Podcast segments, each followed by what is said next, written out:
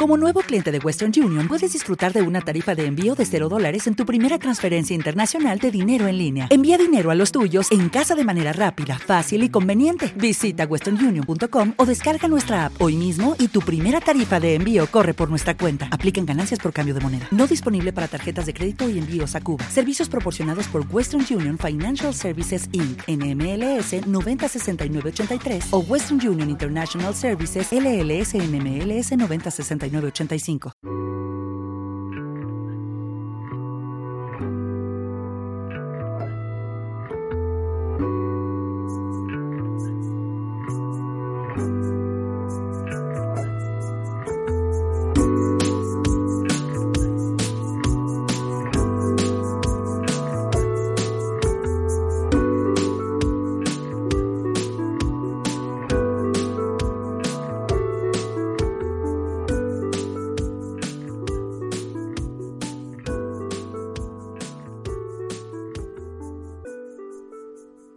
Hola, ¿qué tal? Estás en la segunda parte de la entrevista a Eduardo Estrada.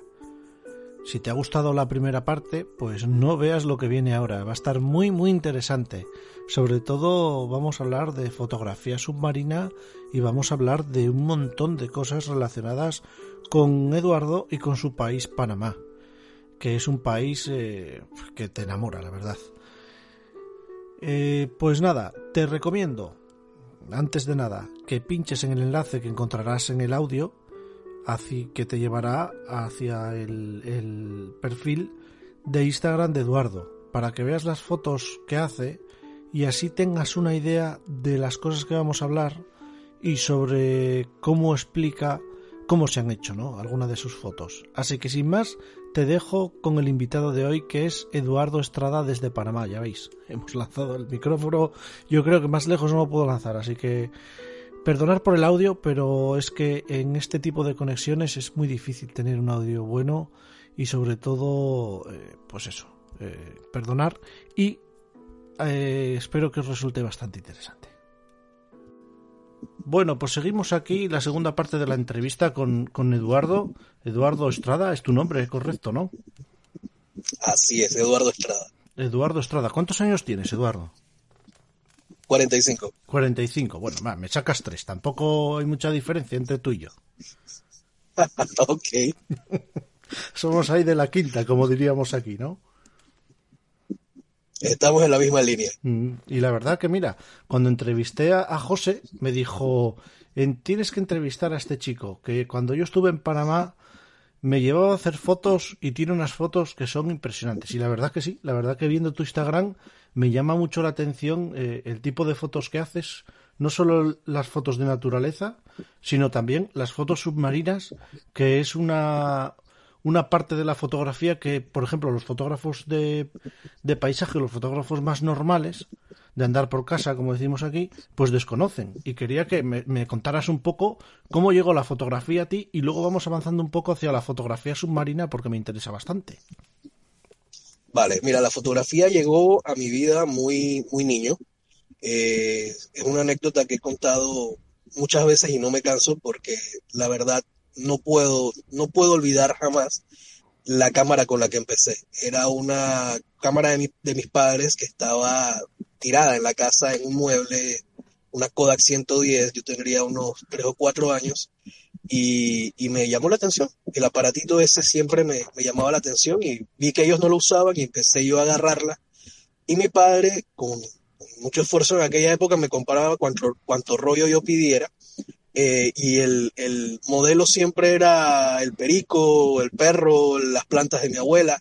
Eh, desde muy niño siempre estuve ligado a una cámara. Eh, no recuerdo un espacio de mi vida en la que no haya habido una cámara, en la juventud igual, hasta que ya se da la oportunidad de empezar a trabajar la fotografía un poquito más seria, un hobby más, más caro. Pero siempre ligado a naturaleza. comencé tomando fotografías para un centro de rescate de vida silvestre en Panamá eh, y las fotografías fueron muy bien vistas, gustaron mucho eh, y se empezaron a convertir en parte del día a día de la conservación en mi país. Eh, dentro de ese marco intenté darle un vuelco a especializarme más en la fotografía de, felinos en ese momento, eh, empezando con los jaguares y los pumas. Y cada vez fue gustando más, fue gustando más y ya empezaron a llamarme para otro, otro tipo de fotografías, más científicas, en laboratorios internacionales. Eh, he tenido la oportunidad de trabajar con el Instituto Smithsonian, el Instituto Gorgas, el laboratorio más importante de Latinoamérica para la, eh, investigación científica. Eh, y eso me ha logrado crear un, nicho de desarrollo que al mismo tiempo me ha llevado a, otros, a otras organizaciones.